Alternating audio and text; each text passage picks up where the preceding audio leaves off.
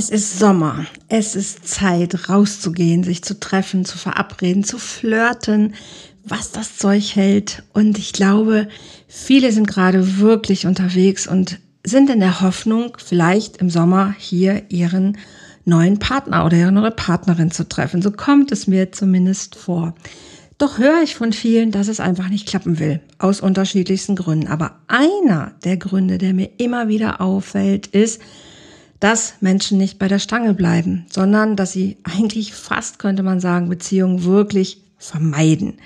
Und darüber möchte ich dir heute ein bisschen mehr erzählen. Ich möchte dir zehn Merkmale mitgeben, woran du einen vermeidenden Bindungstyp erkennen kannst, bevor es zu spät ist.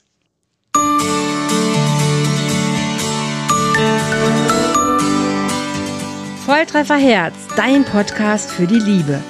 Mein Name ist Andrea Holthaus und ich unterstütze Menschen auf dem Weg in ein erfülltes Leben voller Liebe.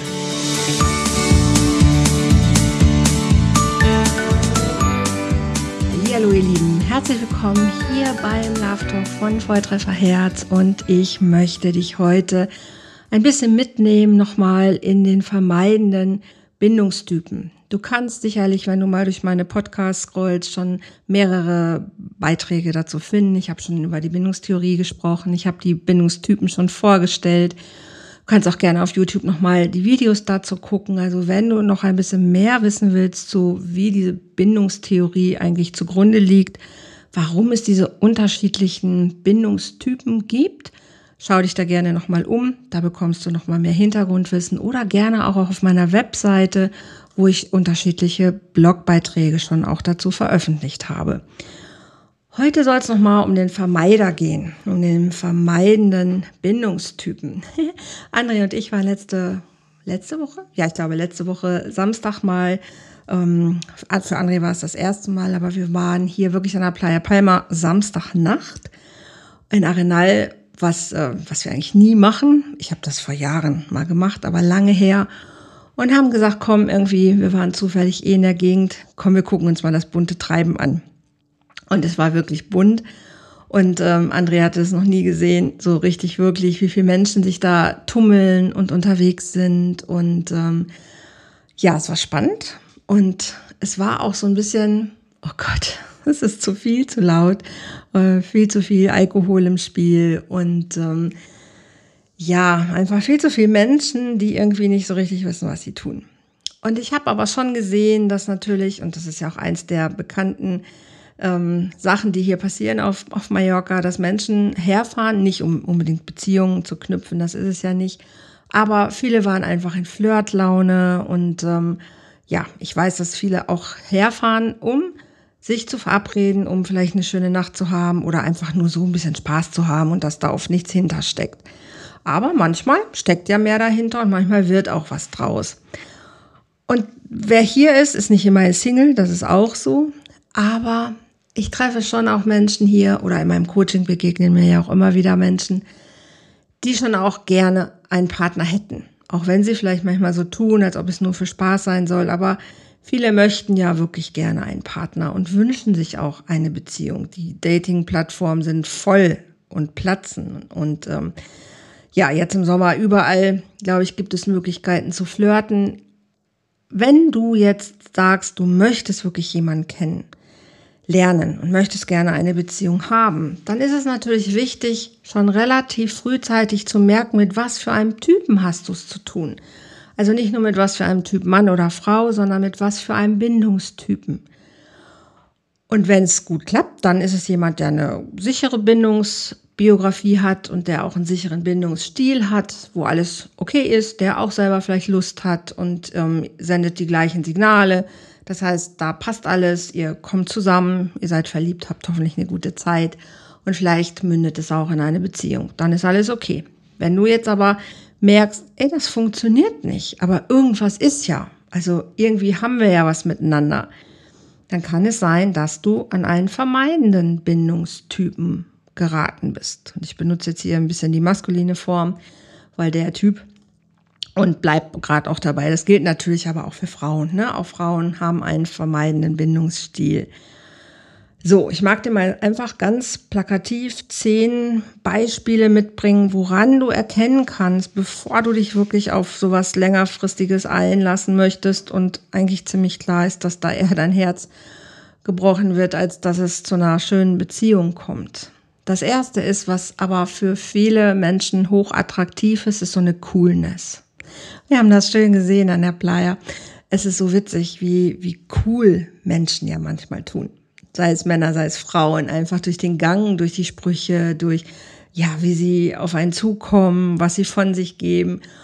Und ich kann manchmal schmunzeln und denken so, okay, drei, vier Sätze und du knickst zusammen. Und manche, denen steht das auch, wo man denkt, wow, cooler Typ. So, da passt es, ne? Da hat man das Gefühl, da ist nicht nur die Fassade cool, sondern da ist auch was hinter.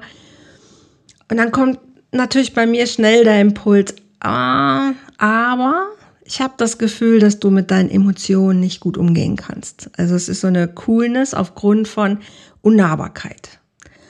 Und da steckt häufig eher so dieser Wunsch nach schon Distanz hinter. Ne? Und ich kenne das von mir selber früher auch. Das waren für mich die Typen, die für mich am interessantesten waren, wo ich immer das Gefühl hatte, ich muss da was für tun, damit ich die Aufmerksamkeit von denen bekomme. Und das ist so dieser typische Spruch halt, ne? Irgendwie, man muss nur genug Arschloch sein oder so. Dann finden einen die Frauen interessant. Ich glaube, irgendwie so ähnlich ging da. Aber ich kenne das auch, dass ich Männer wirklich attraktiv fand oder damals Jungs ja, die eher so eine Coolness hatten, so eine Unnahbarkeit und ein bisschen distanziert wirkten, die ich aber am interessantesten fand. Ist aber, muss man ganz klar sagen, ein deutliches Zeichen von, wenn jemand distanziert wirkt, dann kann das natürlich sein, dass er ein bisschen schüchtern ist und das nur so eine Fassade ist und du vielleicht, wenn du ihn kennenlernst, merkst, hey, der taut auf und dann ist er gar nicht mehr so cool. Zieht sich das aber durch, dann ist es eher ein Muster. Dann ist es wirklich eher ein Bindungsmuster, meistens eher ein Vermeidungsmuster, damit mir jemand erst gar nicht zu nahe kommt. Das zweite ist, wenn jemand emotionale Intimität lieber vermeidet, als dass er sie eingeht. Im Sommer kann das schnell zum One-Night-Stand kommen. Ne? Es ist warm, Alkohol, man tanzt, man trinkt, man redet. Das meine ich noch nicht mit emotionaler Intimität. Das ist erstmal eine körperliche Intimität und der Sex kann toll sein, keine Frage. Aber am nächsten Morgen ist dein Bett leer, keine Nachricht, kein, kein irgendwas und es bleibt so ein, ja, es bleibt so ein, so ein fadiger Beigeschmack irgendwie von, hm, okay, und jetzt? Und das meine ich mit, danach kommt keine emotionale Intimität, also kein irgendwie, hey, wie machen wir weiter oder, oder wollen wir uns wiedersehen, sondern es kommt sowas von, von, von Leere. Hey, das war's jetzt, okay, tschüss und vorbei.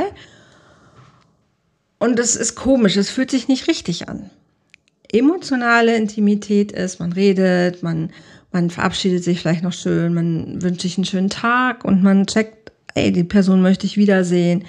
Oder im schlimmsten Fall halt auch nicht, aber auch das kann ich dann äußern. Also ich kann zumindest diese Emotion, die bei mir da ist, ob möchte ich den Menschen treffen, wieder treffen oder nicht, kann ich, dem kann ich Sprache geben und ziehe mich nicht einfach so aus der, aus der Affäre und tue so, als, als, als wenn nichts gewesen wäre. Das ist einfach nicht schön. Und es bleibt, wie gesagt, so ein komischer Beigeschmack zurück. Außer beide sind sich völlig klar, dass sie das genau so wollen, weil alles andere nicht in Frage kommt, weil sie vielleicht auch gar nicht Single sind oder sonst was und sie wollen wirklich nur diesen körperlichen Austausch, dann ist das ein Commitment, was beide haben, dann ist es okay. Und ähm, dagegen ist auch gar nichts einzuwenden, überhaupt gar nicht. Aber guck einfach, wenn es mit jemandem schnell zum Sex kommt, dass du darauf achtest, wie ist das? Ne? Ist das ein emotionaler Sex oder ist es einfach wirklich nur ein körperlicher Sex? Das merkt man. Wie ist jemand beim Sex auch dabei? Wie wichtig ist es jemandem, dass auch ein bisschen ja, dass einfach auch Emotionen im Spiel sind und nicht einfach nur, ja, Geilheit, Körperlichkeit, wobei das auch gut sein kann. Es geht nicht darum, das zu bewerten, sondern wenn du jemand bist, der ja eigentlich eine Beziehung möchte, möchte, dann, dann guck einfach danach, was kommt denn rüber von diesem Menschen. Der dritte Aspekt ist so ein Selfmade-Typ, ne? so von ich mache alles alleine, ich krieg alles alleine hin, ich brauche auch niemanden. Ähm, ja, das ist verlockend, das wirkt auch stark, es hat auch eine hohe Anziehungskraft. Aber das ist so ein Denken von, ich bin allein auf meiner Insel und ich brauche auch hier niemanden, weil ich will mich von niemandem abhängig machen, ich will mich auf niemanden einlassen, ich will auch nicht, dass mich jemand braucht, ich will diese Unabhängigkeit und das ist mir wichtiger als Verbindung. Wenn ich aber eine echte Beziehung möchte, brauche ich Verbindung. Und dann brauche ich auch jemanden, der in der Lage ist, sich mit mir zu verbinden. Das ist mit diesen Selfmade-Menschen ein bisschen schwierig, wenn die nur sich selbst quasi ähm, ihr Leben selbst in die Hand nehmen und alles selbst machen nicht aus dem Gefühl heraus, dass sie das können und es ihnen Spaß macht, sondern weil sie niemanden brauchen wollen. Dann ist so ein vierter Aspekt diese gemischten Signale. Das ist so ein bisschen dieses On-Off, komm her, geh weg, ich will dich sehen, ah, jetzt kann ich aber gerade gar nicht. Und wenn er in der Distanz ist, dann schickt er ganz viele süße Nachrichten, sitzt da vor dir, weiß er von diesen Nachrichten schon gar nichts mehr oder bezieht sich auch da gar nicht wirklich drauf und du denkst so, hä, wer hat denn diese Nachrichten alle geschrieben? In der Distanz ist Vermissen möglich, in der Nähe ist aber eigentlich wirkliches Einlassen nicht machbar. Also das sind so diese gemischten Signale und du hast das Gefühl, wenn wir uns nicht sehen, dann spüre ich ihn, aber wenn er vor mir sitzt, dann ist er nicht wirklich da auch so ein Klassiker, ne? so ein typisches Beispiel halt, so dieses Gemischte. Aber wenn ich dann weggehe, dann quasi läuft er mir hinterher. Wenn ich aber da bin, kann er mit mir nichts anfangen. Oder wie gesagt, dieses On-Off. Mal ist es ganz nah und dann ganz schnell wieder aus und vorbei und immer in diesem, diesem Wechselspiel, Wechselbad der Gefühle. Fünfter Aspekt ist ein vermeidender Bindungstyp. Mensch braucht sehr viel Rückzug, braucht viel Freiraum. Aber das ist so kein kreativer Freiraum, sondern das ist wirklich ein Ich will weg von dir sein. Ein Rückzug, wo ich den anderen nicht mit hinnehmen möchte, wo ich den anderen auch nicht reinlassen möchte, auch nicht dran teilhaben lassen möchte, sondern ein Ich bin mit mir alleine und da darfst du nicht rein. Ich will in meine Welt versinken und ich will dich da draußen lassen. Also ist auch so ein emotionaler Rückzug. Dazu gehört ein bisschen der sechste Punkt, dass sich jemand auch nicht so gut öffnen kann, weil er auch einfach nicht vertraut. Ne, also ich kann dir von meinem Rückzug von der Welt, in der ich mich zurückziehe, auch nicht erzählen, weil ich vertraue dir ja gar nicht. Und Du musst erst ganz viel beweisen, damit ich dir überhaupt vertrauen kann. Das kann aber niemand und dafür ist auch niemand da, weil das Problem des Misstrauens kommt ja nicht von, von, von dir, sondern von dem Gegenüber, also von dem vermeidenden Bindungsmenschen. Weil er kann nicht vertrauen oder sie kann nicht vertrauen, weil sie irgendwann verletzt worden ist. Und das ist ja auch der Hintergrund, warum überhaupt dieser vermeidende Bindungsstil überhaupt entsteht. Aufgrund von früheren, meistens in der Kindheit gemachten, verletzenden Erfahrungen, schmerzhaften Erfahrungen, wo Nähe wehgetan hat. Und deshalb hat sich dieser Typ einfach angeeignet, es zu vermeiden. Er will einfach nicht wieder diese Nähe haben, die mal wehgetan hat. Also lieber im schlimmsten Fall gar keine Beziehung, aber auf keinen Fall vertraue ich jemandem mich und meine Gefühle an, weil das ist zu, zu gefährlich. Es ist einfach zu gefährlich. Und wenn ich etwas vermeide, manchmal lehne ich das sogar auch ab, dann gehe ich in den, in den siebten Punkt, dann gehe ich häufig in die Abwertung von, das ist falsch, das braucht man nicht, das will ich nicht, das ist nicht gut. Das heißt auch, ich entwerte manchmal Menschen, die mir zu nahe kommen, gerne, um sie in der Distanz halten zu können. Also wenn jemand zu nah an mich rankommt, dann muss ich irgendwas machen, damit ich denjenigen auch manchmal böshaft quasi, wenn es gar nicht anders geht, verletzen muss, damit er wieder weggeht. Manchmal tut den Menschen das leid hinterher, weil es ist nicht das, was sie wirklich wollen. Aber wenn sie sich in die Enge gedrängt fühlen und wenn ihnen jemand zu sehr auf den Pelz rückt, dann haben sie keine andere Möglichkeit. Dann kehren sie einfach das, was sie ablehnen, wirklich in die Abwertung und oder das heißt, sie kehren eigentlich das, was sie sich wünschen, aber dann geht's in die Gegen, Gegenspirale und dann das, was ich nicht haben kann, weil ich davor zu viel Angst habe, lehne ich dann ab und entwerte ich auch. Also Abwertung, wenn jemand generell dich abwertet, andere abwertet, das ist einfach kein schöner, kein schöner Move. Also es macht nicht Spaß, mit Menschen sich zu umgeben, die abwertend sind, sei es dir gegenüber, sei es anderen gegenüber. Das ist schwierig. Und das möchte auch niemand. Ne? In einer Beziehung mit Abwertung konfrontiert zu werden, ist einfach nicht schön. Oder Entwertung häufig ja dann auch Das ist schwierig und das braucht eigentlich auch niemand. Aber gerade Menschen, die Intimität, die Nähe vermeiden, sind leider häufig auch Menschen, die entwerten, abwerten und sich damit natürlich keinen Gefallen tun. So, auf Abstand halten, das wäre so das Achte, das habe ich im Prinzip in den anderen gerade ja schon so ein bisschen mitbetont. Ich möchte es aber nochmal sagen, wenn du dich mit jemandem verabreden möchtest und der hält dich immer so auf Abstand, dann sei dir einfach sicher, das wird sich auch nicht ändern. Das wird so bleiben. Also er wird dich vielleicht mal ganz nah ranlassen und möchte dich vier, fünf Tage am Stück sehen und dann kann er sich wieder nicht darauf einigen, ob ihr euch überhaupt sehen wollt. Also er hält dich am langen Arm. Ne, er lässt dich auch manchmal am langen Arm verhungern. Achte darauf, achte wirklich darauf, ob es flüssig ist, wenn du jemanden kennenlernst, ob er sagt, hey, du gefällst mir, ich möchte dich wiedersehen, komm, lass uns gleich das nächste Date machen. Oder ob du erstmal zehn Wochen schreiben musst und dann nochmal hier und da und ihr kommt einfach nicht weiter. Das ist, da hält dich jemand auf Abstand. Entweder will dich jemand wiedersehen oder er hält dich auf Abstand oder er will dich nicht wiedersehen, aber du brauchst Klarheit. Ne? Also lass dich nicht hinhalten. Erstmal schreiben, ach, dann nochmal telefonieren und dann, ach noch, und ich überleg's mir nochmal. Das ist, jemand hält dich auf Abstand. Ganz klar das, das ist so ein bisschen auch dieses Gefühl von Unverbindlichkeit. Das wäre so der neue Aspekt. Ne, dieses, wollen wir nächste Woche das und das machen? Ach ja, ach, ich weiß noch nicht, ach, müssen wir mal gucken. Jein. Ne, so dieser Klassiker von Jein. Ich würde ja gerne, aber ach nee, und ich weiß noch nicht. Damit kann man auf Dauer nicht, nicht gut leben, weil das, das gibt dir keine Klarheit.